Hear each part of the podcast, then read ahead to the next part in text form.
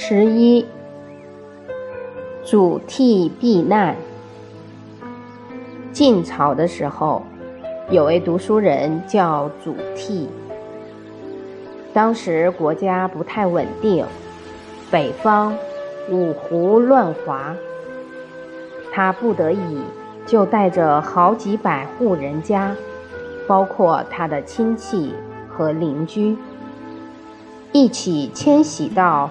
怀寺这个地方，因为他从小就很有侠气，很会照顾人，所以一路上所有的这些车马都让给年长的人坐，他自己都是徒步行走，还把家里所有的财物、药品，通通拿出来给大家用。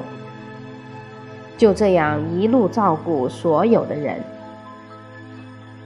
当时晋元帝很敬佩他的德行，所以封给他一个官职。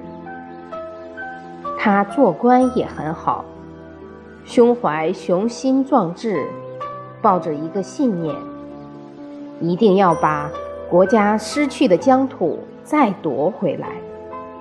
果然。在他一生当中，晋朝很多的土地失而复得。在这次避难的过程中，祖逖也是时时都为所有人的生活着想，教给他们如何去耕作，如何才会有好的收获。遇到一些骨骸，因为战乱时代。常常会有很多尸骨，祖逖就组织大家把这些骨骸通通埋好，还办了一些祭祀的活动。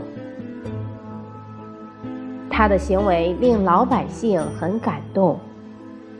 有一次，大家在一起吃饭的时候，很多长者在聊天中说：“我们年纪都老了，能够遇到祖逖。”就好像自己的在世父母一样，我们死而无憾。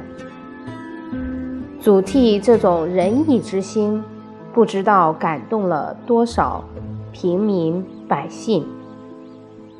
所以祖逖去世的时候，所有的人民就好像失去了父母那样的悲痛。